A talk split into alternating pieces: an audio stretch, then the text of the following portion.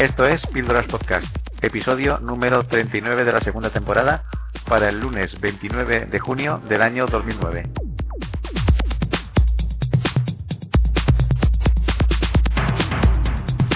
En Píldoras Podcast podrán escuchar noticias, reportajes, audiolibros y aquellas cosas interesantes que son difíciles de encontrar en la falsimedia oficial o comercial, salvo muy contadas excepciones que confirman la regla general. Nos pueden encontrar en http píldoraspodcast.info.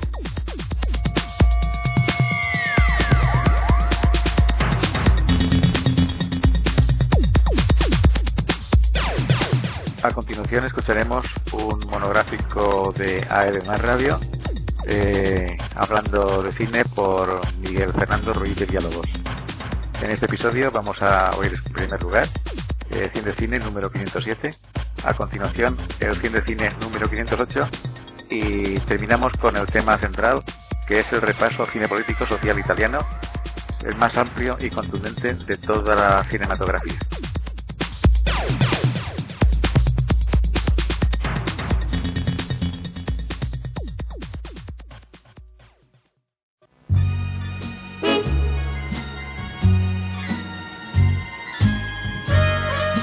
Esta semana en Fundido en Negro, cifras. El comentario de Miguel Fernando Ruiz de Villalobos para todos los oyentes de AVM Radio. The summer wind came blowing in from across the sea. Las cifras del cine español van a la par de las cifras del paro en el país. Año tras año, mes tras mes, semana tras semana, van en aumento en cuanto a números negativos en una muestra imparable de que ya no hay crisis, porque cuando algo está muerto, la crisis ya se ha superado.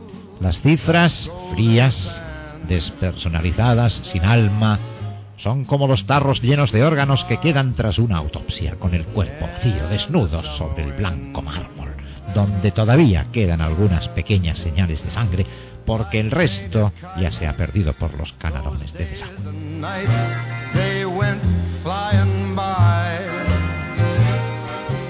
Los recientes datos sobre la asistencia al cine y la recaudación obtenida durante el pasado año de 2008 ponen al cine español en la mesa de autopsias, abierto en canal, con todos sus órganos esparcidos. Allá, un descenso de espectadores. Aquí, menos salas de exhibición. Más allá, menos recaudación. Y en medio de todo, el guiño inútil de muchos profesionales más empeñados en salvar al mundo que en enderezar el cine español.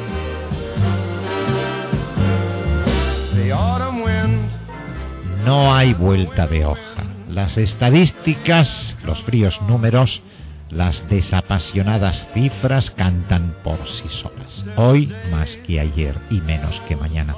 El público español no se siente identificado con el cine que hacen los profesionales en nuestro país. Hay ejemplos más que suficientes para hacer callar a quienes culpan de la debacle a la crítica. En la lista de las películas más taquilleras de 2008 hay que descender a las profundidades para encontrarse en el puesto número 15 la película de Alex de la Iglesia Los Crímenes de Oxford, con 8,2 millones de euros, seguida en el 16 de Mortadero y Filemón. Misión Salvar la Tierra, con 7,7 millones. Y todavía bajar más hasta el puesto 19 con 7,4 millones de euros para encontrar a la tan cacareada Vicky Cristina Barcelona, que al final resultará que no la ha visto tanta gente y que no es tan maravillosa como determinados medios de comunicación han querido vender por encima de su verdadero valor artístico.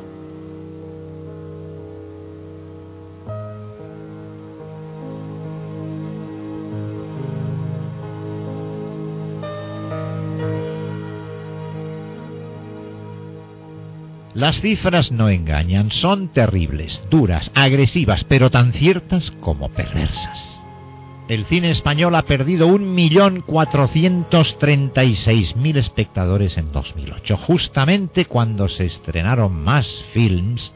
Me niego definitivamente a escribir este horror de la Real Academia Española que es filmes nacionales, 394, que en 2007 386.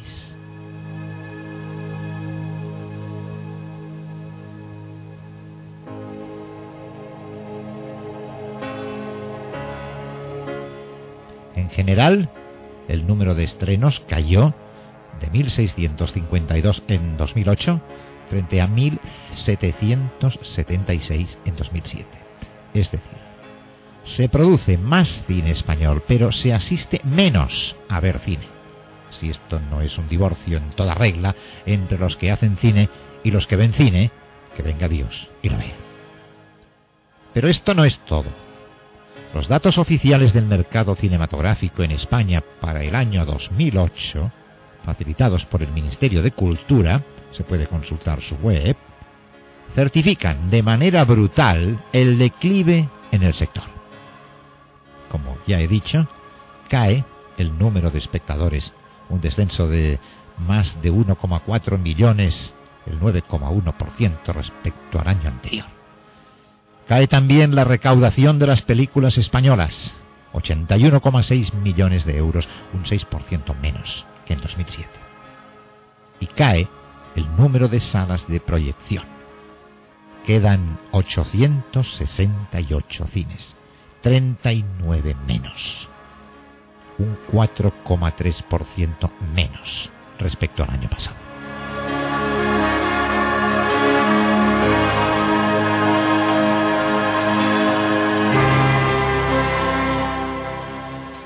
Como se puede comprobar, no es que el paciente esté mal, el paciente está muerto y bien diseccionado.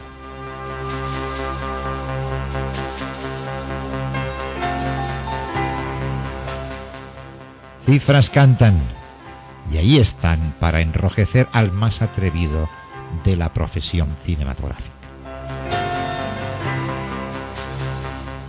Si el espectador español no va a ver el cine español, es porque no le interesa.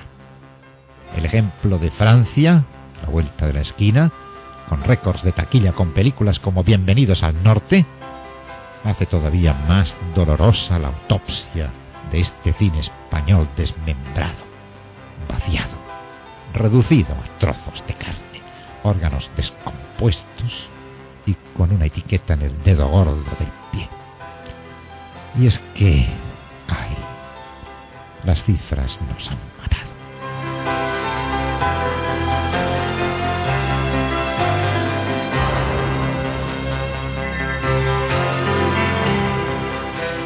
ha sido el comentario de esta semana de Miguel Fernando Ruiz de Villalobos para AVM.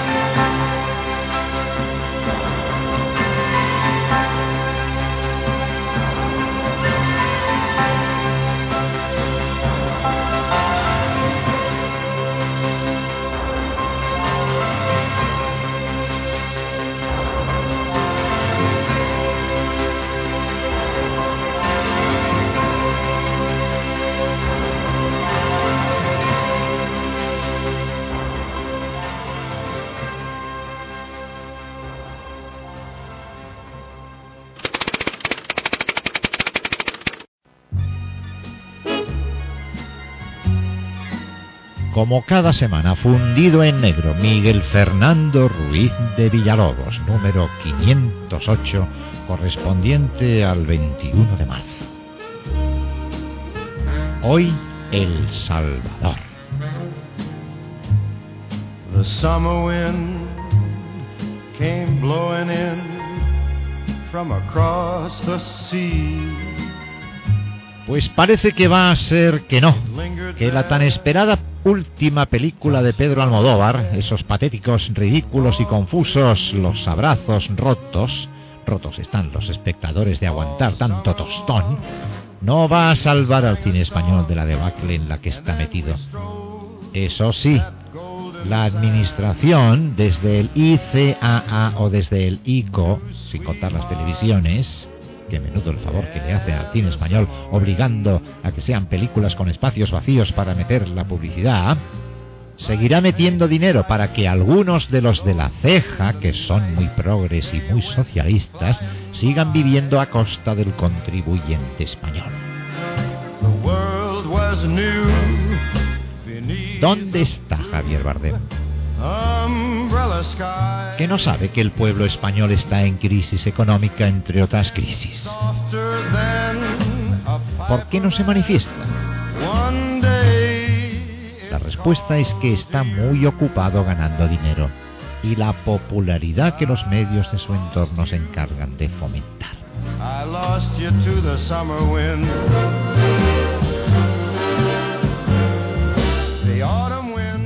¿Y dónde está la mamá Pilar?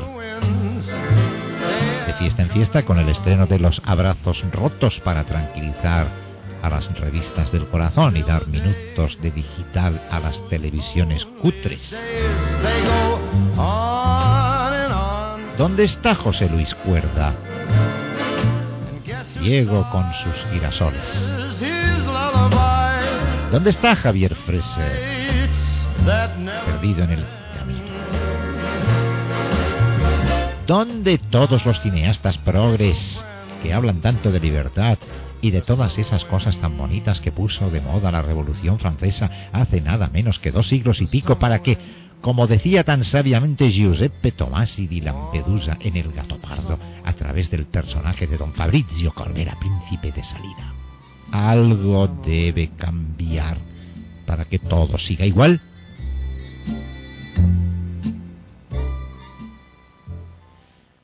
¿Dónde están todas las leyes del cine que se han promulgado en nuestro país desde que el franquismo instauró el doblaje obligatorio mientras sigue pendiente el cine extranjero en versión original?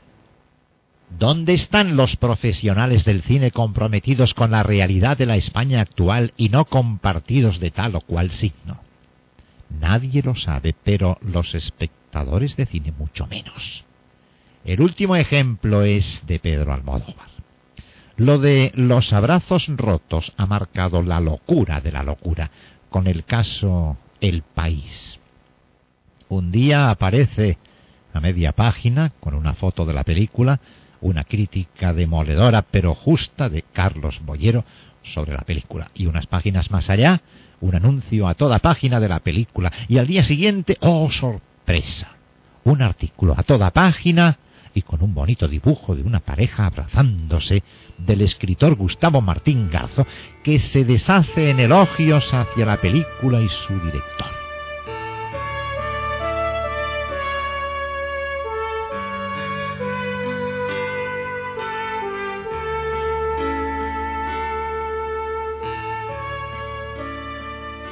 Esta situación esquizofrénica, no hay que olvidar que a lo largo de la película sus protagonistas se preocupan mucho de poner en evidencia que leen El País, es la explicación del momento que vive la cinematografía española.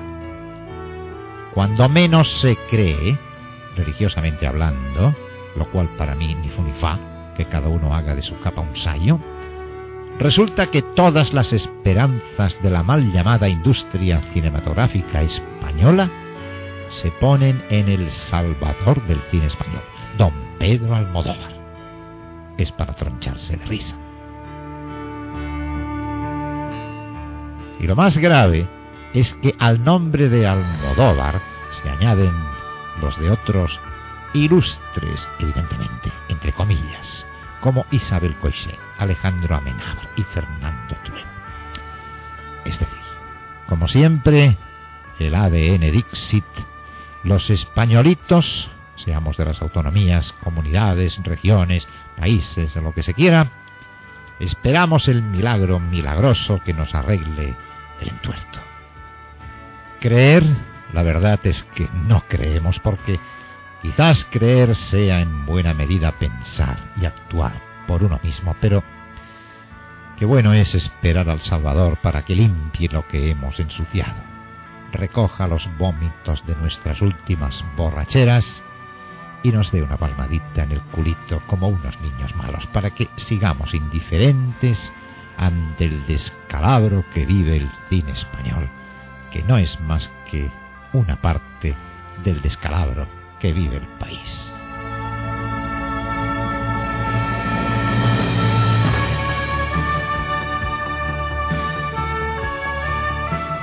Hasta aquí el comentario de esta semana de Miguel Fernando Ruiz de Villalobos enfundido en negro.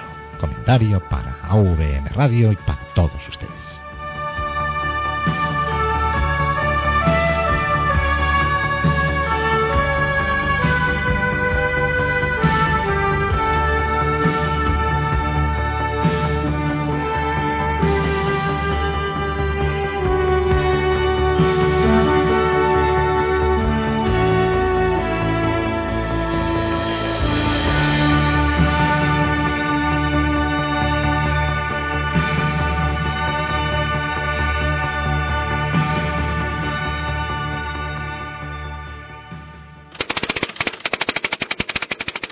Uno de los caracteres del cine italiano ha sido siempre su interés por la política.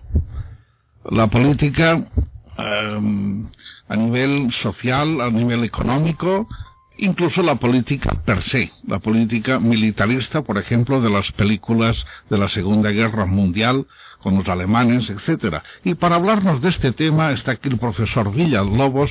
Bienvenido, profesor. Muchas gracias, encantado de estar otra vez aquí en AVM Radio. Pues sí, hoy tenía la intención de hablar un poco, aunque fuera de forma muy genérica, sobre lo que es el cine político italiano, especialmente de los años 60 y 70, y todo a raíz de que en los últimos eh, meses, en lo que es esta temporada cinematográfica en España y en muchos otros países, tanto de Europa como del resto del mundo, se han estrenado tres películas recientes del cine italiano, como son Gomorra, Il Libo y Romanzo Criminale, que son películas de corte político que en, enlazarían en cierta medida con las realizadas entre los años 60, 70 y un poco los 80, ¿no? Es, es ese momento en que después del neorrealismo, no voy a hablar de las películas neorrealistas como usted muy bien ha dicho, eh, en el que, por ejemplo, Roma Chita Perde es una película de, de, corte político, aunque esté referida a la Segunda Guerra Mundial, pero es película de corte político, sino que me voy a referir ya cuando, digamos, termina la Segunda Guerra Mundial, se establece por decirlo así, la paz en Europa, aunque se crean los dos bloques, el bloque occidental y el bloque oriental, y aparece lo que se denominó la, famosa Guerra Fría entre los poderosos países que componían en aquellos momentos la Unión Soviética y Estados Unidos, y que en cierta medida el resto de los países iban un poco eh, a remolque de aquella situación política y de aquella situación económica que se creó al partirse, digamos, la hegemonía del mundo occidental en dos grandes bloques. A partir de aquí, el cine, el cine italiano en los años 60 y en los 70, eh, en, en, buena medida mmm, con la influencia que se produjo en mayo del 68, en buena medida también con algunas películas que veremos en otros, en otros, en otras charlas del cine francés que también ha hecho su parte de cine político, aparecen una serie de directores y aparecen una serie de películas donde se toca el tema político. Y en este sentido creo que es bueno mencionar algunos de los nombres quizá más interesantes y más destacados de lo que eh, fue aquel cine político a la italiana. ¿No? Eh, quiero recoger unas frases muy interesantes de una historia del cine eh, de tres autores italianos que son Fofi, Morandini y Volpi, en la que dicen que eh, la, frase concreta o el párrafo concreto es el siguiente. Lo digo para entender un poco también eh, los matices de este cine, de este cine político. La elección de un cine a la americana, y esto entre comillas, con todos sus recursos y sus obligaciones, para diluci- dilucidar los aspectos espectaculares de los contenidos sociales y actuar por el impulso de las simpatías, que para estos autores es el pecado capital del cine italiano llamado político, a menudo impide un discurso serio, aunque simplificando, que sirva para encausar y no para consolar, que no sea solo una reprimenda hecha de tópicos contra episodios, entre comillas, de degeneración de las instituciones, sino que lleve más allá de las fáciles indignaciones al conocimiento de los ca- mecanismos de una sociedad. Como digo, este es un pasaje de la historia del cine, editado por Ganziti, original de Fofi, Morandini y Volpi, que son eh, tres ensayistas italianos, y que en cierta medida resume la objeción que una crítica puede ser posiblemente más de izquierdas, más, más, eh, más rigurosa, eh, dirige a los cineastas de esta época que evidentemente con sus obras eh, pues intentaron mm, dar conocimiento de algunos de los aspectos de crítica social y política que se producía en la Italia de aquellos años. A mí esta, esta este alegato me parece correcto, si somos muy puristas, si vamos más allá de lo que se puede ir, es decir, más allá del más allá, pero yo creo que una de las funciones del cine, y todo creo que estaremos de acuerdo, es justamente la de no, eh, la de no ser un plomo, la de no hacer tesis, la de no ser eh, em, tipo académico, sino de que llegue a un gran público. En cierta medida, el que algunos directores de esta época hicieran un cine a la americana, entre comillas, es decir, un cine con todos los elementos que conlleva el cine americano, que también ha hecho su cine político y que en todo caso también lo, analizaremos en otras charlas, sí es cierto que ayuda a que el gran público, al público no entendido en política, al público no consciente de las manipulaciones políticas de los gobiernos, de los grupos de presión, etcétera, etcétera, sí ayuda a que puedan por lo menos eh, ser sensibilizados, tener, despertar en ellos una cierta sensibilidad para que eh, pues mm, eh, se preocupen de que realmente hay algo más en nuestro entorno, más allá de lo que es nuestra vida cotidiana, más allá de lo que es las noticias que nos dan los informativos, más allá incluso de la pequeña o más amplia realidad que podemos conocer, ¿no? Eh, yo creo que uno de los eh, directores importantes de, esta época, a, los años 60-70, es eh, Francesco Rossi. Francesco Rossi es uno de los eh, directores más importantes que ha dado Italia en, el aspecto de ese cine político, nacido en Nápoles en 1922. Francesco Rossi abandonó los estudios de Derecho para acercarse al mundo del cine y empezó como ayudante de directores tan importantes como Luchino Visconti, Michelangelo Antoniani, Emmer y colaboró en, guiones de películas de, fama internacional como Bellísima, París, Siempre París, eh, y en, el año 1958 hace su debut con El Desafío, donde se narra la lucha entre bandas de la camorra napolitana. Eh, fue una película que empezó muy bien su andadura porque obtuvo un premio especial a la dirección en el Festival de Venecia. ¿no? Es curioso porque mm, estamos hablando del Desafío, titulada en italiano La Sfida, del 58, y curiosamente la película que es motivo un poco también de, esta charla sobre el cine político italiano de estos años 60, 70, es justamente una película que se titula Gomorra y que toca el tema de la camorra también, napolitana. Es decir, que curiosamente han pasado muchos años, desde el 58 hasta el 2008, que es cuando se produce mm, Gomorra, eh, pues imagínense los años que han pasado y el tema pues sigue estando vivo, sigue estando latente y sigue siendo motivo de denuncia a través de lo, una película que puede, puede tener esas licencias, dicho entre comillas, a, lo, a la americana también entre comillas, pero que no dejan de ser películas que hacen un tipo de denuncia muy importante, que sensibilizan de forma, yo creo que muy especial, al gran público, que en cierta medida es el gran ignorante, con todos los respetos a las ignorancias, de las realidades políticos-sociales que vive la sociedad de aquellos años 50 o de estos años eh, 2000. ¿no? Digo esto para centrar de que, en cierta medida, el cine político no tiene por qué ser un cine eh, combativo, no tiene por qué ser un cine, estamos hablando de un cine político para todos los públicos, no estamos hablando de un cine militante, que sería otro aspecto, porque estaría hecho desde una ideología determinada, más bien de derechas, más bien de izquierdas, más bien del norte, más bien del sur, más bien de, de arriba, de abajo. Quiero decir, entiéndaseme cuando digo esto, que estamos hablando de un cine político donde lo que hacen los autores es denunciar situaciones eh, incorrectas en lo que es la política. Eh, yo podría coger para para aclarar un poco el concepto que utilizo yo de cine político, una definición que dice que cine político es el que trata temas, historias o personajes políticos desde una actitud comprometida, es decir, tomando partido sobre la ética o los valores ciudadanos afirmados o negados a través de los hechos narrados. Estamos, por lo tanto, ante un tipo de cine que no tiene por qué tomar partido militante de una forma clara, sino que lo que tiene que hacer es exponer, aunque sea una película de ficción basada en hechos reales, exponer de forma lo más mm, objetiva posible, aunque todos sabemos que la objetividad cuando se trata de temas de temas delicados, de temas candentes, de temas donde donde influyen pues los hechos sociales, los hechos históricos, los hechos económicos, los hechos políticos, es difícil esta objetividad.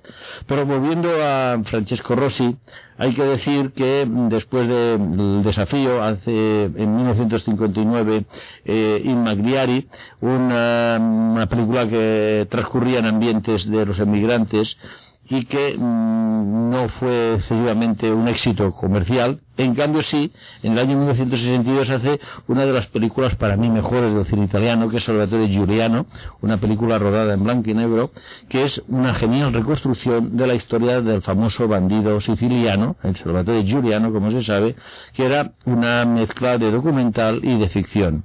Eh, o sea, Salvatore Giuliano es una película que explicaba el devenir de este famoso bandido siciliano que se convirtió en cierta medida en un instrumento en manos también de los políticos y de la policía italiana, ¿no?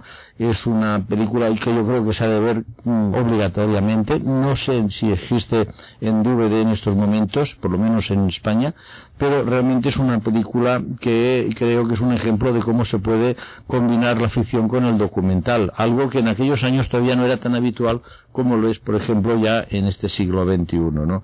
Película, por lo tanto, del año 62, imagínense ustedes ya la edad que, que tiene, y eh, fue una película que en cierta medida, bueno, eh, tuvo eh, el León de Oro en Venecia, eh, mm, bueno, ganó muchas cosas y además lo que quiero decir es que se convirtió en una especie de modelo para el cine de investigación política, es decir, eh, fue una forma de demostrar cómo el cine podía más ir más allá de explicar una ficción o de explicar una historia superflua y en cambio profundizar en un personaje y en una situación histórica que influyó de forma definitiva en la historia también italiana.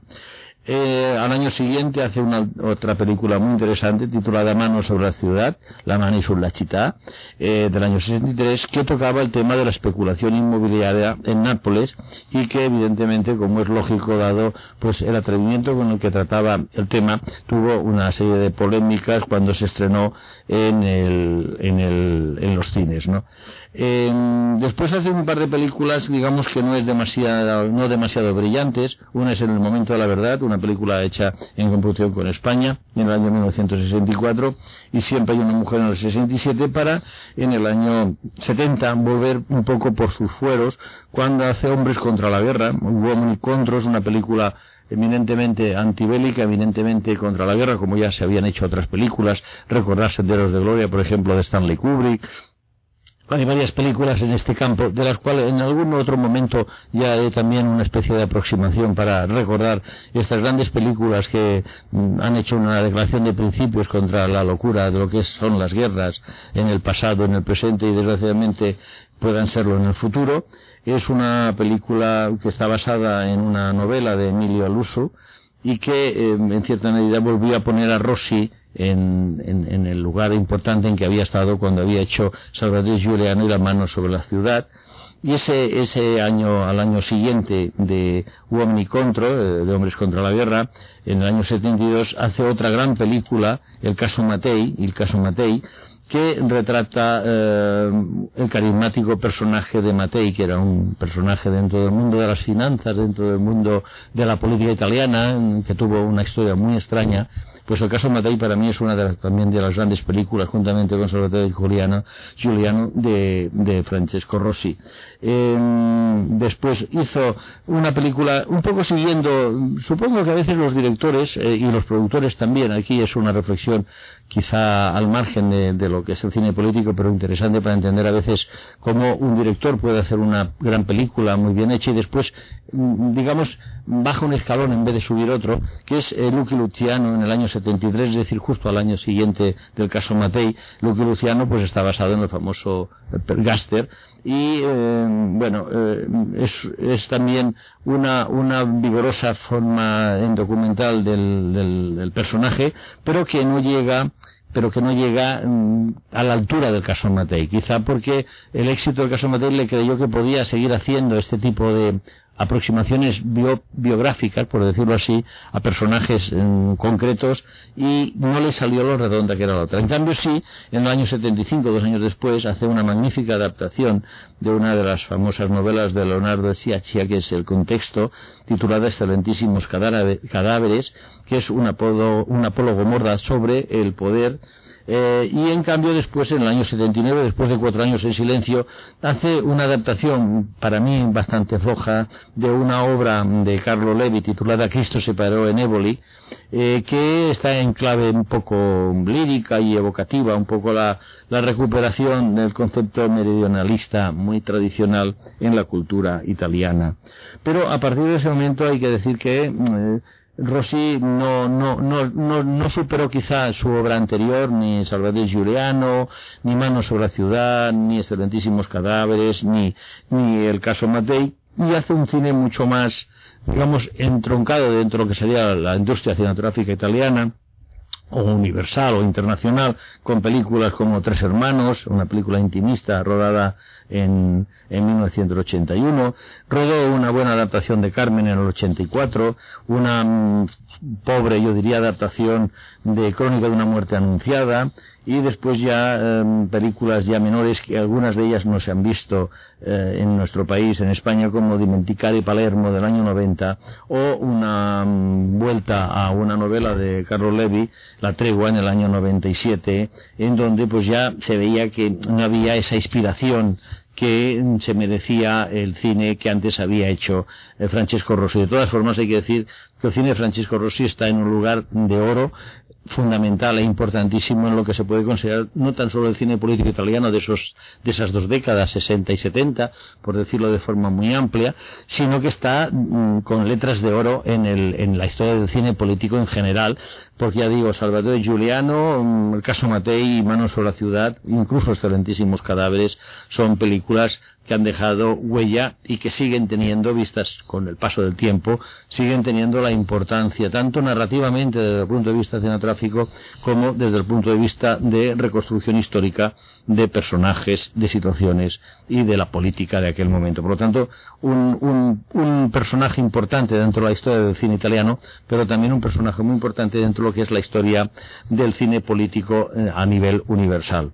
Otro director importante dentro de lo que fue el cine político de esas dos décadas, los 60 y los 70, eh, fue Elio Petri. Elio Petri nació en Roma, se llamaba Heraclio Petri, se firmaba para la forma del cine que busca nombres más rápidos, Elio Petri. Nació en Roma en 1929, falleció también en la misma ciudad en 1982. Este sí que es un un cineasta que desde muy joven eh, se dedicó a la militancia política, llegó al cine en el año 1952 como ayudante de De Santis en Roma Hora 11 y también fue crítico cinematográfico para el periódico La Unidad, que si yo no estoy equivocado, pues era perteneciente al Partido Comunista, ¿no, señor Joaquín, era en la UNITA, me parece que Sí, era sí. el órgano, el órgano Oficial. oficial del Partido Comunista Y lo sigue y lo siendo. sigue siendo, pero me refiero.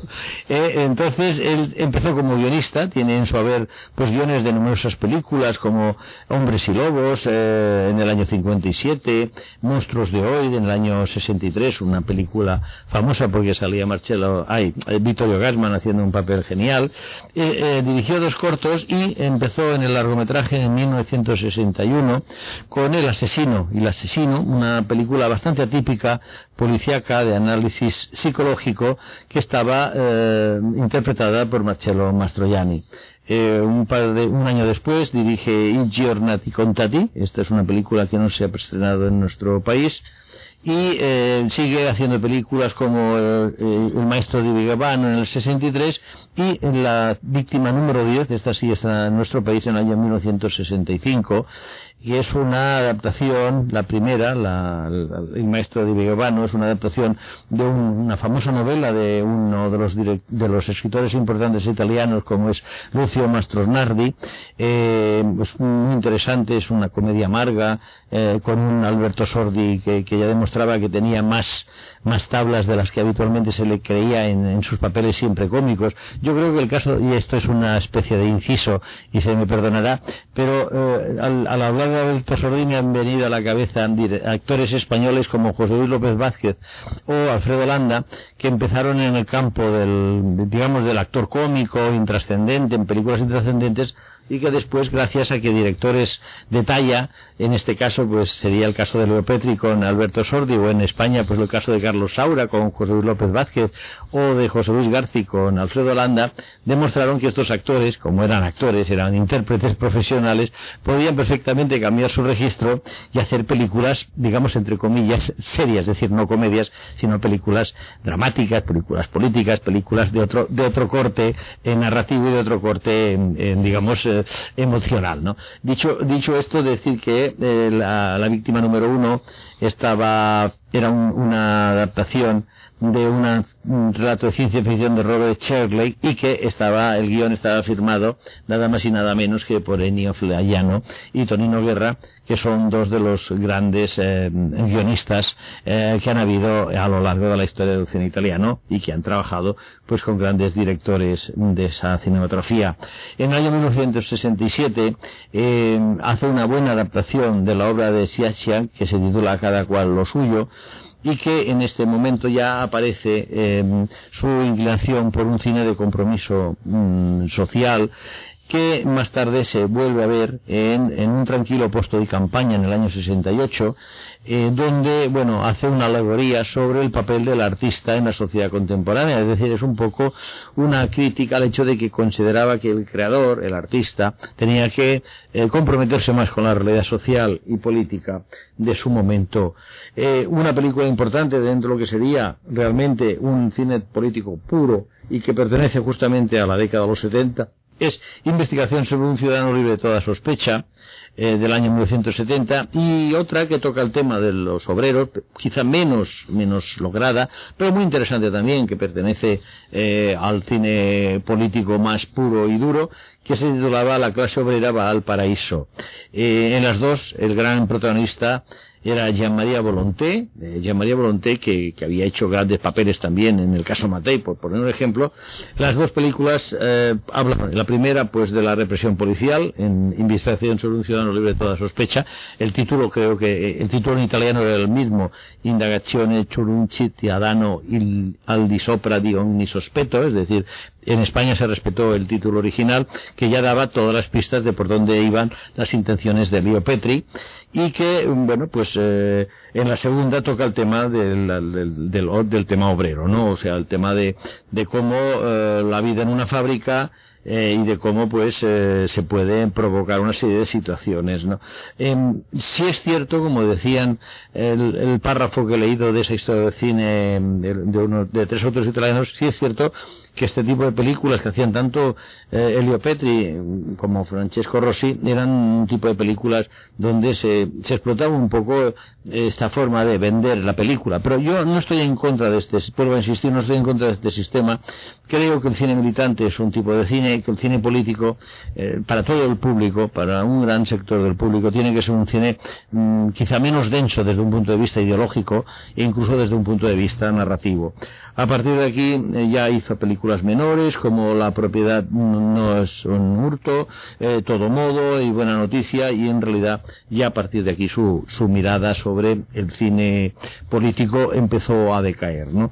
Por lo tanto, estamos ante eh, dos autores que han marcado en cierta medida un momento bastante interesante el, en el cine italiano de esas dos décadas. Pero no hay que olvidar tampoco otros, otros excelentes, eh, digamos, eh, autores eh, de cine digamos también político, eh, como Damiano Damiani. Damiano Damiani era un director también muy interesante que tiene entre otras películas El Día de la Lechuza, también eh, basado sobre una novela de Siaccia y que está dedicado a la mafia siciliana. Estos son la década de los 70 y de los 60, que eh, son décadas donde yo creo que en cierta medida tanto la evolución socioeconómica de la propia Europa, más concretamente de Italia, como los resultados del mayo del 68, que en cierta medida fue como una especie de, de despertar a la conciencia política y colectiva del pueblo, de, de, de, los estudiantes, de las clases obreras, eh, en,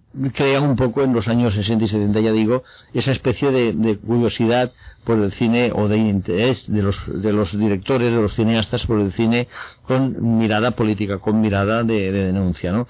Pero evidentemente en los años 80 todos recordaremos que en, en Italia aparece el, los pentapartidos eh, mm, con Bettino Cracci se apoya y el apoyo de una democracia cristiana se mm, desaparece este cine, es decir, las circunstancias sociales quizás no son las mejores y pocas películas se hacen en esta época. Hay una importante que fue la de Giuseppe Ferrara, que es El caso Moro, en la que se habla del secuestro y asesinato del famoso líder cristiano, y después Cento Giorni a Palermo, una película que yo no tengo la suya, pero creo que no se ha estrenado nunca en España, y es una pena porque es una de las películas importantes también de ese, digamos, periodo poco importante del cine político en Italia, que es eh, Cento Giorni a Palermo, que fue mm, la historia eh, el, del general Carlo Alberto Dalla Chiesa, que como recordarán los que han seguido un poco la, la, historia de Italia y sobre todo la lucha en Italia contra la mafia,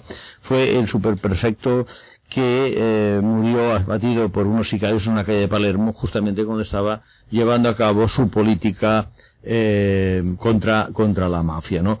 Entonces, la verdad es que en este sentido yo creo que el cine italiano eh, es eh, políticamente ha sido un cine importante.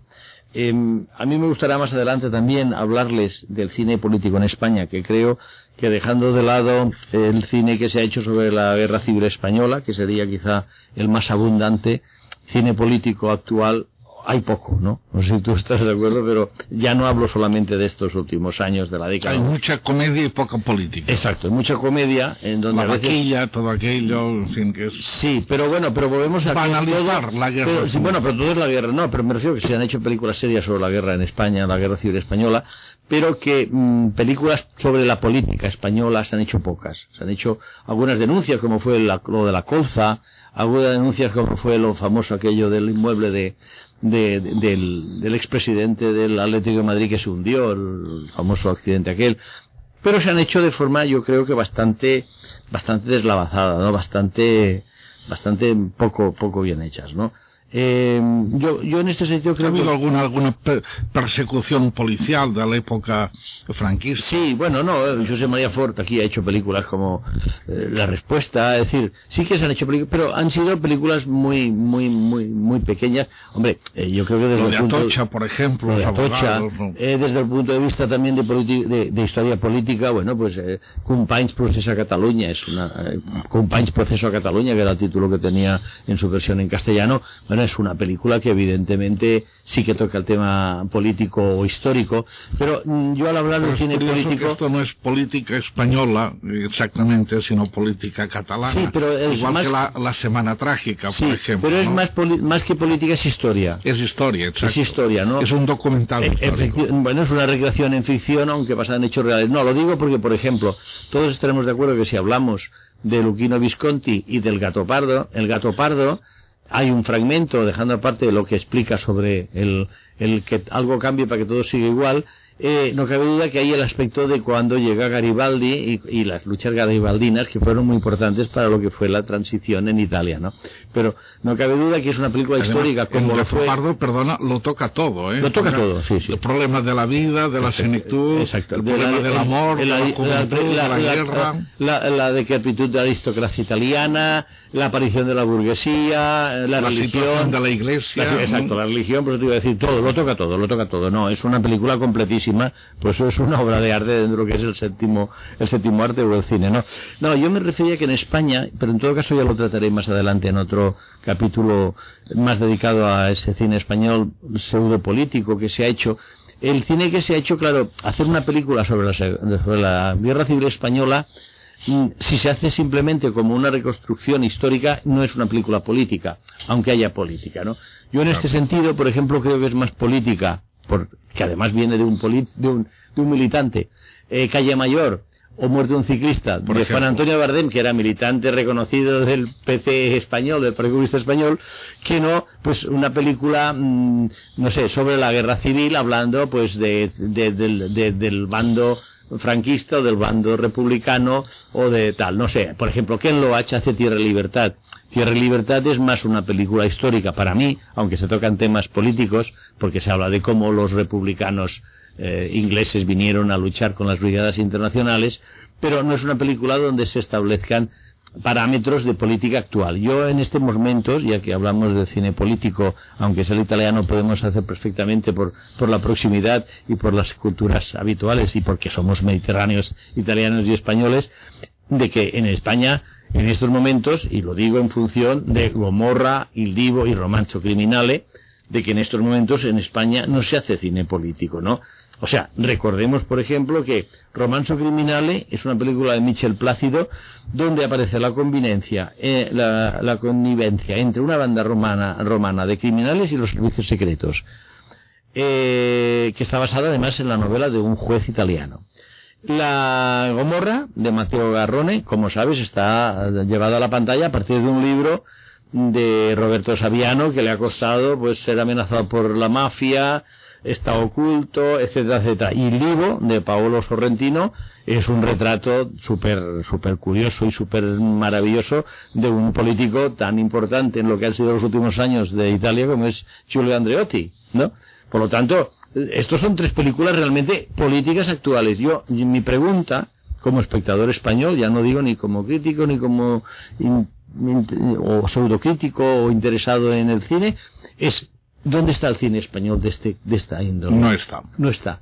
Entonces yo me pregunto, ¿por qué no hay una película sobre Felipe González? ¿Por qué no hay una película sobre Gaznar? ¿Por qué no hay una película sobre los padres de la Constitución? Mira que hay temas en España para Sobre hacer la relación Iglesia-Estado. sobre la relación Iglesia-Estado, pero serio, ¿eh? Estamos hablando serio. serio. ¿Por qué no se habla de cómo se montó la Constitución en España? ¿Cómo se llegaron a acuerdos tácitos entre grupos tan diferentes como los que podía llevar Fraga y Barne y, y- y los comunistas de... ¿eh? Es decir, esta es la pregunta.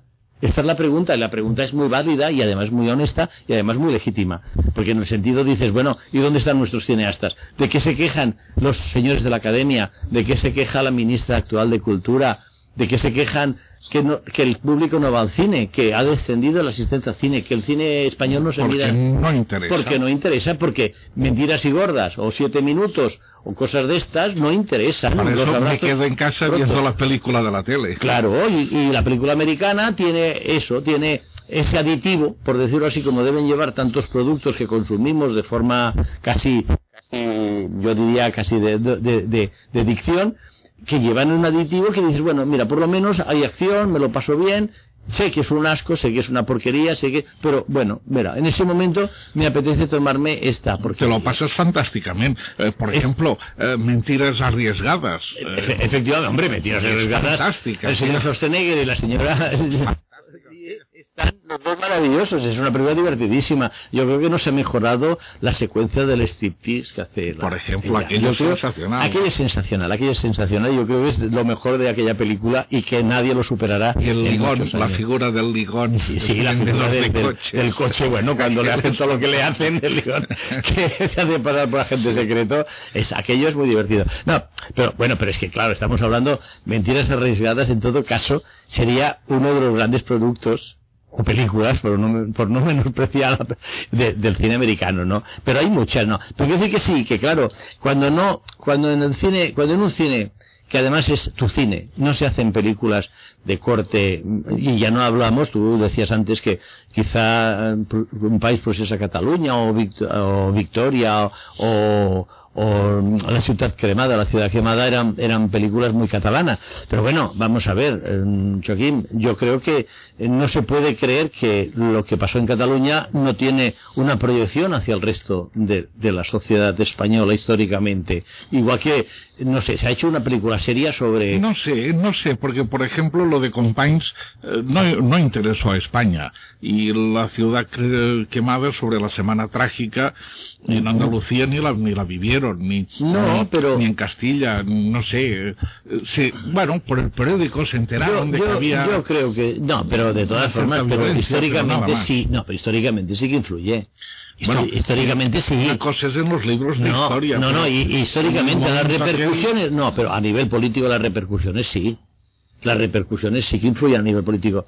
Eh, bueno, eh, es lo mismo que mm, se me puede decir. Se han hecho películas políticas sobre Franco al hablar, por ejemplo, de mm, determinados momentos históricos. Eh, películas sobre ETA.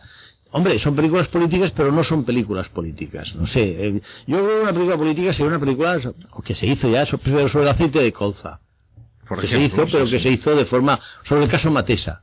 Eso serían películas políticas, pero explicando realmente, investigando, porque eso hablábamos de que en cierta medida, menos ficción y más exacto, realidad en cierta medida lo que, lo que fomenta eh, Francesco Rossi con, con, con el Salvador Giuliano es un cine de investigación donde se pueda combinar el documento real con la ficción para darle digamos, esa proyección de, de corte a la americana, por decirlo, utilizando las palabras de estos tres estudiosos italianos, ¿no?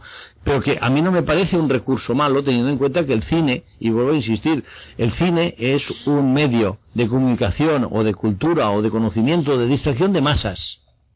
El cine lo ven las masas. Otra cosa es que los sistemas tecnológicos actuales nos digan, bueno, usted puede coger un DVD o un Blu-ray o el sistema que venga, porque van a venir todos los sistemas del mundo, porque para eso está la tecnología, y puede verlo en su casa solo, eh, perdido en una montaña o perdido en un, en un búnker, ¿vale?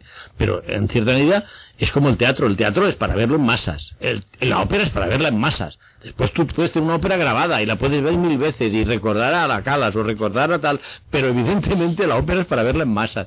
Es- pasa lo mismo que el fútbol.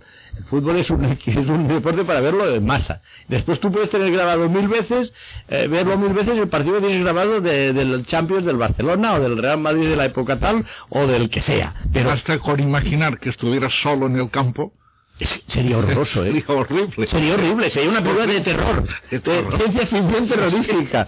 Claro, tú imagínate un campo como el campo del Barcelona, que es uno de los más grandes del mundo en cuanto Sí. al aspecto futbolístico, o imagínate tú, bueno, esto se ve mucho en los cine, en el cine americano, ahora que has tenido esta idea tan, tan sugerente para, para escribir un guion, de que se ve que por las noches van a, a entrenarse. Uno el, el jugador eh, hace poco en el mejor eh, la dieron por televisión la estuve volviendo a ver la, la película que, que volvió a interpretar después de algunos años de silencio Robert Redford él es exjugador, bueno, jugador de, de béisbol. Hay un momento que va a la pista y está todo a oscuras, se enciende las Sí. luces para él. Claro, es la impresión. solo, sí. Tú imagínate allí un solo jugador, un solo espectador al revés. En vez de un jugador todo vacío, un solo espectador y todos los jugadores allí corriendo, animándose, sea, sea fútbol americano, sea fútbol europeo, sea béisbol, esos deportes, claro. O imagínate un solo espectador viendo un partido de tenis entre Federer y Nadal. Sí, sí. Sería de ciencia ficción terrorífica, ¿no? Pero esto ya pasa cuando vas al cine y te encuentras Sí, en el cine. No, no, en el cine pasa que tú vas a ver una la película, y estás solo. Y, y- Y a veces sin recuerdo un- una, una vez que éramos dos. Sí, sí, no, no, yo, yo estoy harto de ir al cine y estar claro. solo.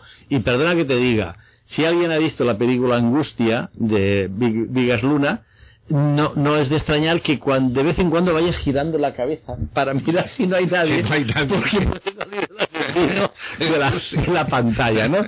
Para recordar a Woody Allen y, la rosa púrpura del Cairo, pues que el asesino salga de la pantalla. Digo esto porque el cine provoca muchas situaciones. A mí la idea esta que tú acabas de dar me ha parecido de guion, ¿eh? Aquella de eh, un, un partido de fútbol y un solo espectador sería realmente la noticia del siglo. No sé, yo creo que sería más noticia de que la, la, la abstención en una votación a las europeas fuera del 100%. Sería más noticia esto, ¿no? Ver a un solo espectador en un Madrid-Barça, por ejemplo. para, para poner el ejemplo español, que evidentemente en otros países serán otros equipos que tienen... Imaginación al poder. Bueno, pues sí, bueno, ya decían aquello de la imaginación al poder era de la época aquella y después decía prohibido prohibir y todas estas frases famosas de mayo del 68.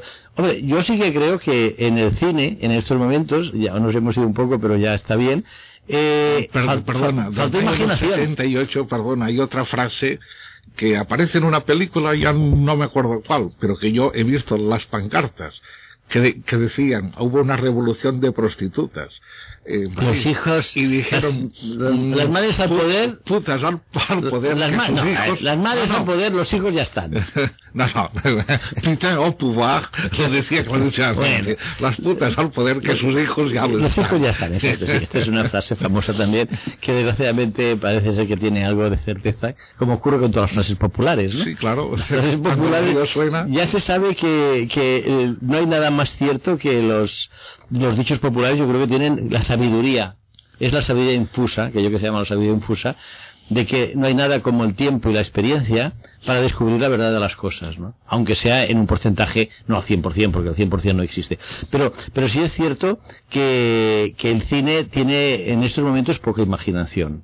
Y el hecho, el hecho yo creo que tú estás de acuerdo conmigo, Joaquín, es la cantidad de remakes que se hacen de películas clásicas. No paran constantemente. Remakes de, además películas clásicas de estas que desde un punto de vista casi político, social, económico, intelectual, cultural, etcétera, se tendrían que prohibir. Porque mm, a mí me parece, igual que yo creo que no nadie podría ponerse ahora a decir, pues vamos a hacer una réplica, no sé, de la escala de, de la Catedral de Milán, vamos a hacer una réplica de la Sagrada Familia en, en Boston. Me parece un disparate, ¿no?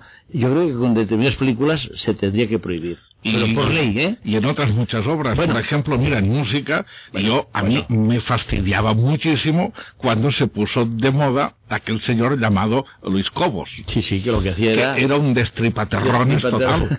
O Sí, pero mira- Realmente, a mí me Era, sulfuraba. era la- como la gente escuchaba música. No, pero es que la gente escuchaba aquella música, pero no la No, no, no iba a buscar la clásica. no. Exactamente, esto no sirvió Bueno, para yo, la didáctica yo- de yo creo que en ¿no? este caso estaremos de acuerdo que la música clásica necesita una educación. Tanto de oído Pues sí. como una educación, Y digamos, desde pequeño. cultural. Y desde Desde pequeño, pero incluso cuando es mayor una persona que puede tener el, el oído menos, menos educado, lo que necesita es una preparación cultural, necesita que se le explique. La música, igual que cualquier cosa, se puede explicar. Y después, eh, eh, primero las cosas se pueden explicar y después entran los sentidos. Es lo mismo que yo puedo no tener capacidad para el color, pero si a mi lado tengo a una buena persona extraordinaria en conocimiento de pintura, me podrá explicar perfectamente los colores de Van Gogh y yo, ah, dentro de mi ignorancia plástica y de mi ignorancia artística, podré entender muchísimo mejor la pintura de Van Gogh, porque tengo a mi lado a un experto que me lo está explicando. En cierta medida, yo creo que la educación no va más que por esos caminos. Eh, los profesores no son más que expertos que intentan transmitir a sus seguidores, digamos los alumnos, pues sus conocimientos y la- los- las herramientas que tienen esos posibles alumnos o esos posibles seguidores para poder desarrollar mejor aquello de que siempre se dice que el, el buen alumno siempre supera al buen maestro y estás de acuerdo ¿no? Totalmente. Porque eso es la ley de la vida y es lo positivo. Mal iría a la sociedad que el al buen alumno no superara al buen profesor. Igual que el mal alumno puede superar al mal profesor, ¿eh? Es decir, lo mismo que hablamos de lo bueno se puede aplicar a lo malo. Es, aqu- es aquel sentido de que en la vida hay que saber sumar, pero también hay que saber restar, o hay que saber restar, pero también hay que saber sumar, ¿no? A mí lo que me da muy miedo, aunque sea, mucho miedo, perdón, Joaquín, aunque sea irnos ya para acabar, es que yo he cogido lo del cine político, porque en estos momentos yo particularmente tengo verdadero pánico al a la palabra político. No sé si a ti te pasa, pero cuando se empieza a la- hablar, La propia palabra está tan desprestigiada. cuando se empieza a hablar de política sanitaria, Sí, sí. política educativa, política cinematográfica, política cultural, Sí. política social, Todo es político. política de la vivienda, política... Es cuando ya dices, uy, por Dios, política urbanística. No, no, oiga, hablemos de urbanismo, a seca. Exactamente. Oiga, política, política sanitaria. No, no, oiga, hablemos de sanidad a seca. ¿Qué es la sanidad? Política educativa. Oye, un momento, ¿qué es la educación? ¿Qué tiene que ver la política con la educación? La política es una La historia. política financiera, la política... No, no todo. La- ahora todo es política. Pero además, lo que es más grave, desde todas las partes del, del ideograma, del, del mapa ideogra- ideológico, es decir, no es que solamente sean un sector que puedes decir, mira, estos están empeñados en meter política en todos los términos de nuestra vida. Porque estamos ya hablando de la política de la privacidad se está ap- aplicando ya la política a la privacidad de la persona, lo cual ya es, es terrible, ¿no? Y aunque nos vayamos, perdona, no sé si has oído la noticia de que quieren ahora que los alumnos en secundaria que tengan tres asignaturas eh, suspendidas sean los padres los que decidan si repiten curso o pasan curso con estas tres asignaturas. Y en cambio, lo del abortar lo decide el propio alumno. Cuando parece ser que es más importante el aspecto intelectivo de un muchacho que con 14, 15, 16 años debe saber si es capaz de sacar el curso siguiente con tres asignaturas pendientes o de querer repetir para tener más firme sus conocimientos. Es Hemos la política en el del sarcasmo. No, la política de la tontería. Hemos entrado en el desorden ordenado. Es decir, pero en el desorden ordenado en el sentido no de que el desorden está ordenado, no, sino que es ordenado. el desorden es ordenado, ¿no? Que es lo peor que puede pasar. Porque mira, que a una persona en formación le digas, le ordenes ordenar, parece más lógico que a una persona en formación le ordenes desordenar, ¿no? Pero bueno, mi opinión, con todo el margen de error que yo tengo, afortunadamente, porque soy humano y respiro todavía. Oye, antes de eh, cerrar, yo he tomado algunas notas por aquí y vamos a ver si las he tomado bien o mal. Eh, simplificando el tema. Mm, yo recuerdo una frase de un señor que decía que el cine italiano fue siempre un cine político.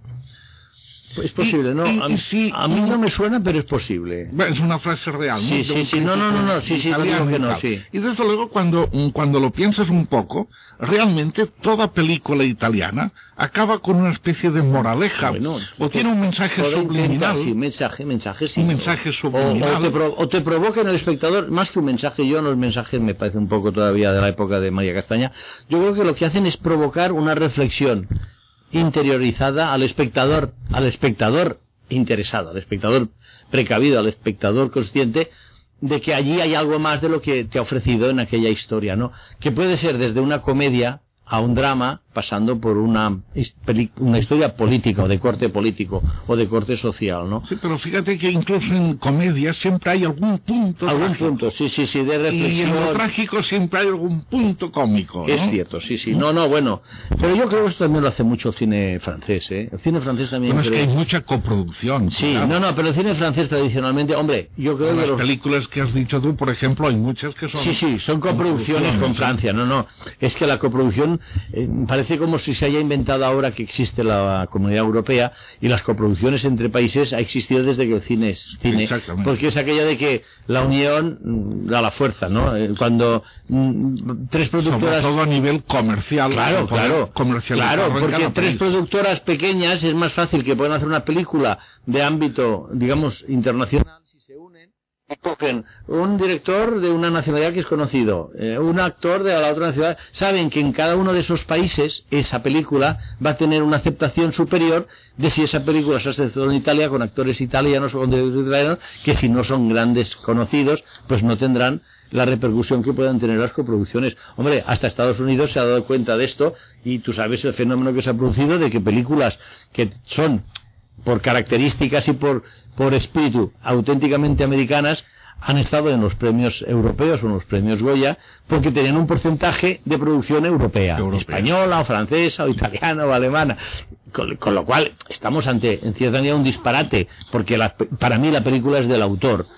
Por eso yo siempre diré, y mantendré, aunque sea delante de la Inquisición que sea, de que para mí la película del señor Woody Allen, la famosa Barcelona, la Vikings de Barcelona es una película americana, porque está hecha por un americano que mira... Un tupido velo No, sobre está hecha por un americano que mira a Barcelona bajo la mirada de un americano, de que ha estado X meses, de que no sabe nada de Barcelona, no sabe nada del carácter catalán. Y se ha ido exactamente igual Y que se ha ido, porque como es como te vas tú cuando estás 15 días en Atenas o 15 días en Moscú o 15 días. O sea, no nos engañemos, el conocimiento no se adquiere en 15 días, el conocimiento se adquiere por el pozo de horas y horas y días y meses y años y años, que es el conocimiento de la vida. Y el que lo que niegue, bueno, pues en todo caso que, que estudie, que lea, que consulte, porque está equivocado. El conocimiento no se adquiere de la noche a la mañana, y eso es lo bonito del conocimiento. Y cada día que aprendes algo, descubres que sabes menos. Y ese es el conocimiento, el descubrimiento de tu ignorancia.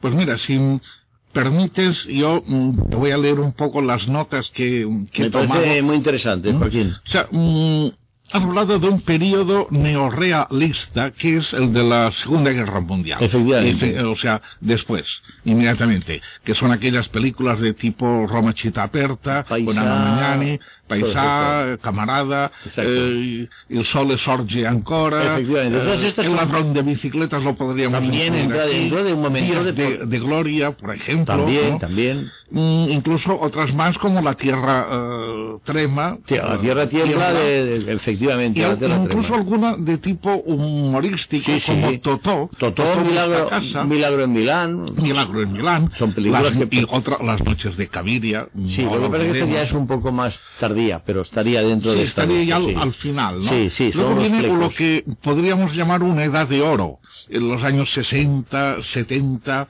eh, con el divorcio de la italiana, la chica de la maleta, la escapada, la investigación que tú has dicho, Mm. a un, No, y, un, torno a una una- y un del que no he hablado, pero que también es muy importante, que hizo la estrategia de la araña, que era Bertolucci. Bertolucci. Bernardo Bertolucci, antes de su salto al cine, digamos, eh, internacional eh, estadounidense, él hace una película que es fundamental dentro del cine político, es la estrategia de la araña, y que, y que evidentemente está dentro de lo que, lo que son los parámetros que habían marcado tanto Rossi como, por ejemplo, Elio Petri, ¿no? Y luego hay películas súper conocidas, populares, como La caída de los dioses, Investigación sobre un ciudadano libre de toda sospecha, El gato pardo, Uomini contro, que lo has mencionado tú, Mm. Y una película que mm, no se vio mucho en España, que era La batalla de Argel. La batalla de Argel. La batalla de Argel es ¿Estás de una... acuerdo conmigo en que es no una se vio película, mucho aquí, no, ¿no? sí que se vio, es una película de poco. Pontecorvo, Pontecorvo es otro de los directores importantes, yo me he centrado solamente en Rossi y en Elio Petri para no alargarme más, pero Pontecorvo hace en la batalla de Argel quizá la película, juntamente con Salvatore Giuliano, yo creo más importante de aquellos años, que es lo que fue el, digamos, la independencia de Argel, cuando aparece el Frente de Liberación Nacional, cuando hay los atentados, eh, quizá fue el inicio de lo que después, mal- desgraciadamente, se convertiría en algo habitual en la política de los países para poder independizarse, que es la utilización del terrorismo como un elemento, como un elemento de, bélico más. No Sí, sé si tú estás de acuerdo, Sí, pero yo sí, creo totalmente. que quizá en Argelia hay que recordar que la batalla de Argel pues provocó eh, evidentemente como en su momento Vietnam lo provocó también en Francia con la caída de Dien Bien Phu yo creo que Dien Bien Phu es un caso muy importante que en cierta medida la caída de Francia en Vietnam provocó la guerra de Que Vietnam todos con los Estados de Unidos Bien Phu después se, se fueron a Argel. Efectivamente, Todos pero quiero decir que además la caída de. Bien Bien Phu provocó la entrada de los americanos Sí, sí. En, en Vietnam. Sí, sí. Que si los franceses El no- fracaso francés. el fracaso provocó francés, que- ese objetivo, provocó. Es que yo creo que también la historia, yo, mm, hombre, me gusta leer la historia, pero no soy un experto, con lo cual puedo decir a veces unas barbaridades que merezca la hoguera, mucho más que otros famosos que han estado en la hoguera. Pero yo creo que uno de los graves problemas que ha habido en, en, en el mundo es que los países colonizadores después lo hicieron mal y se ha visto pues La en- descolonización. la descolonización. Los he visto en Inglaterra, en, en África, Sí, España, en Latinoamérica. eh, No sé si estás de acuerdo. Sí. Pero claro, la- a veces es más fácil entrar que salir. En la vida. No sé si estás Sí, de sí. acuerdo. Pero eh, ya sé que parece un chiste y a lo mejor más de uno me está maldiciendo. Pero es verdad. Es decir, eh, a veces parece que, bueno, llegamos aquí y nos ponemos... Bueno, pero después vete dejando todo como lo has encontrado, ¿no? Es muy difícil. Yo creo que el único país que ha conseguido esto ha sido India.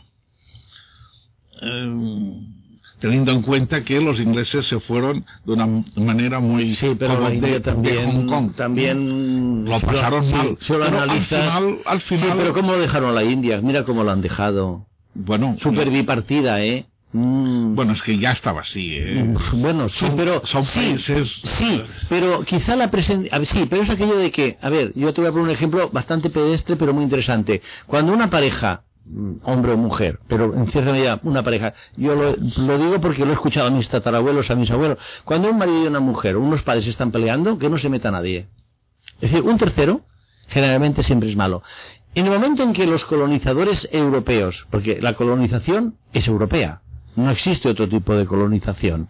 Digamos que si nos vamos a la remota historia, eran conquistadores, eran invasores, que es muy diferente. No sé si estás de acuerdo. Sí, sí. Yo creo que hay que matizar estos, porque a veces no matizan, porque me pueden decir, oiga, que el señor Ciro o el señor tal eran un, los romanos eran, pero eran conquistadores, no iban a colonizar. En cambio, Europa, como ya era un, eh, Europa ya eran países, digamos, entre comillas, civilizados, que se daban de civilizados, dijeron, nosotros no conquistamos, nosotros colonizamos. ¿Y qué era colonizar? Bueno, pues lo que hicieron los, los señores de nuestro imperio español. Iban en, con una, en un arcabuz en una mano y, el- y- el- la cruz en el otro, ¿no? Eso fue la colonización. A nivel inglés, de otra forma, bueno, Inglaterra que llevó, ¿quiénes son los mejores jugadores de, de, de eso? ¿Cómo se llama ese famoso deporte que, que es como una especie de béisbol pero primitivo? Eh, los mejores jugadores son los, los El jugadores cricket. el cricket son, son ingleses, son, son indios. Porque en la India estos, estos deportes británicos Y el, y el polo. y el polo han, han, han, han, han quedado incrustados en la cultura de, de la India, del Pakistán. Tú coges y ves y son los que juegan mejor, ¿no? Entonces, decir, lo difícil a veces no es entrar, es salir. Entonces, ¿cómo se salió? Se salió de todos los sitios mal. Porque como se llegó y, se- a ver, cada persona tenía su casa y se les quiso decir, no, no, oiga, la cocina usted la tiene aquí, no, la cocina la tiene que tener aquí. Oiga, usted el váter lo tiene aquí, no, lo tiene que tener aquí. Claro, les cambiaron el esquema, porque en el fondo es lo que se hace cuando se coloniza. Desengañémonos. Una colonización que es un ser... Esto en medicina tiene un nombre. Hay los agentes colonizadores que se meten en un cuerpo y viven saprofitariamente de ese cuerpo, ¿no? Pues pasó lo mismo. Claro, cuando te vas de ese cuerpo, lo dejas fastidiado. Y es lo que se ha de decir que pasó con Francia, con Bélgica, en el famoso Congo belga.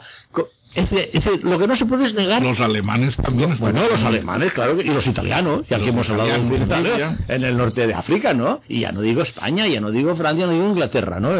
Pero que hay que decirlo así, que es objetivo que tenemos que responsabilizarnos de los que han hecho nuestros antepasados, de lo que estamos haciendo nosotros y seguramente de lo que van a hacer nuestros descendientes, que como son humanos también se van a equivocar. Y ahí es donde entra el problema de decir, bueno, ¿qué tenemos que hacer en la vida? Yo creo que moverse poco para no molestar al que a tu lado, porque cada vez estamos más apretados, ¿no?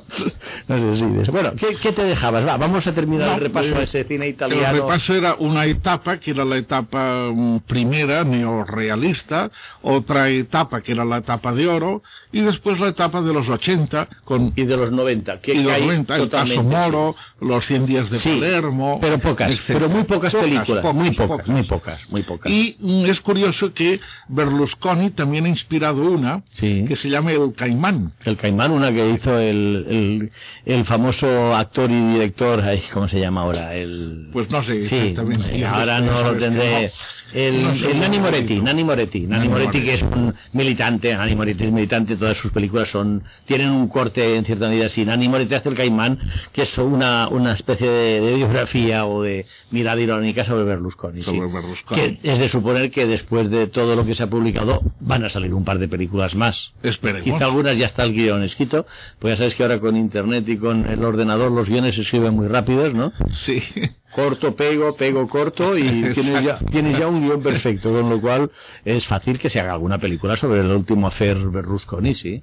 Hombre, la- vamos a ver, Berlusconi es uno de esos personajes, independientemente de que sea político ahora o no, que ahora esté mandando o no esté mandando, que dan para escribir. Dan, dan. Dan, hay personas que dan y personas que no, y es subjetivo, y hay que aceptarlo. Como hay señoras mm, muy muy atracti- muy muy espectaculares y otras no son tan Por espectaculares. ejemplo, Franco mm, no da para. no para daba, no escribir. daba, no. Y No, mira no. que se ha escrito muchos libros Bueno, sobre Franco. pero claro, sobre la Pero se política. ha escrito sobre el franquismo, no sobre el personaje. No, no da, claro. Hay Pero que no él dan. personalmente. No, no da no, no. En cambio, un Kennedy. en Sí, hombre, cambio, un claro, es que Kennedy, déjale correr, ¿eh? También. Berlusconi y Kennedy no tienen nada que envidiarse, salvando las distancias y, los, Sí, y las sí. épocas, ¿eh? Quiero decir que, atención, ojo al parche que se dice, ¿no? Es decir, que es que hay personajes y personajes, claro. Hombre, el que vive muy intensamente tiene más cosas que explicar que el que vive más pacíficamente. Es también una teoría lógica de la vida, ¿no? Consecuencia la consecuente, claro. Oye, ¿qué película nos aconseja? Pues la verdad es que está muy mal el panorama, ¿no? no he visto ninguna película interesante. O, bueno, no sé, alguna. No, mira, yo por ejemplo aconsejo ir al videoclub y coger Fresas Salvajes de Berman, que es una película extraordinaria, Presa salvaje. que habla de la muerte, habla de la vejez, habla de la familia y habla del amor. Y yo creo que es esas películas donde descubres lo que es el lenguaje cinematográfico, descubres lo que es la interpretación cinematográfica y descubres lo que es la dirección cinematográfica. Yo creo que es un clásico de esos que de forma mm, periódica los buenos aficionados al cine, las personas que no lo han visto nunca, tienen que ir recuperando, tienen que ir repasando. Porque mm, yo siempre digo, una película se ha de ver más de una vez para poderla entender en profundidad. A mí me pasa. Yo primero veo una película en el cine, después al cabo de un tiempo la vuelvo a ver en, en- en- en DVD o la puedo volver a ver al cine y te aseguro que eh, me enriquece, descubro cosas que no he visto en la primera visión. Bueno, muchísimo, muchísimo. Pero bueno, yo recomiendo un DVD hoy. Bien, pero ¿Qué te mira? Fresas sa- Salvajes, curiosamente, no sé si tú lo habrás visto también igual que yo, yo la pude ver en, en francés y, y la entendí. La vi después en castellano y no entendí nada. Sí, o sea, era, mm, no sé, era como, por ejemplo, mira, otro ejemplo te voy a mm, poner. El graduado. El graduado en inglés es de una forma. El graduado en castellano es otra. To- Total. Bu- Bueno, eh, a ver, vamos a ver. Mm, hay una cosa cierta. y Los doblajes, queda, queda como. lo- los doblajes como en cierta medida desvirtúan una película. Por eso yo siempre, desde, desde este micrófono y en cualquier momento de mi vida, siempre defiendo la película en versión original. Eh, lo que pasa que también entiendo que para la televisión el doblaje es imprescindible porque es muy cansado ver cine subtitulado en, en pantalla pequeña, aunque es una pantalla de, de una pared, es cansado. Lo que pasa es que a veces, bueno, pues el, el doblaje o lo que es la voz en off eh, o lo que es el subtitulado se hace más mejor o peor, es decir, con más fortuna o con menos fortuna. Hombre, yo creo que, vamos a ver, Fresas, el, el, el es una película que creo fácil de entender porque es bastante lineal, eh, pero yo creo que Fresas Salvajes es una película que en cierta medida conlleva un esfuerzo por parte del espectador porque está llena de metáforas, está llena de simbolismos y entonces el espectador tiene que, como pasaba en prácticamente todo el cine de Berman, sobre todo en esta primera etapa, después quizá se, se hizo más legible para una gran mayoría de público, pero que evidentemente el cine de Berman es un cine que, que obliga a un esfuerzo por parte del espectador. No es un cine para sentarte en la butaca o en el sillón de tu casa y decir, bueno, voy a pasar un rato. No, es un cine que implica compromiso, implica eh, atención, implica mm, esfuerzo por parte, esfuerzo físico e intelectivo por parte del espectador. Lo que dices quizá puede porque el doblaje en español, yo no me acuerdo del doblaje en español, es que yo siempre la he visto en versión original subtitulada y no me acuerdo pero quizá porque el doblaje en español no era tan tan acertado como el doblaje en francés. No lo sé la verdad es que no lo sé. Yo no sé si ahora en DVD eh, se puede se puede comprar o se puede adquirir o se puede alquilar en, en versión original subtitulada o también doblada no lo sé no lo sé. De todas formas esto pasa en muchas películas.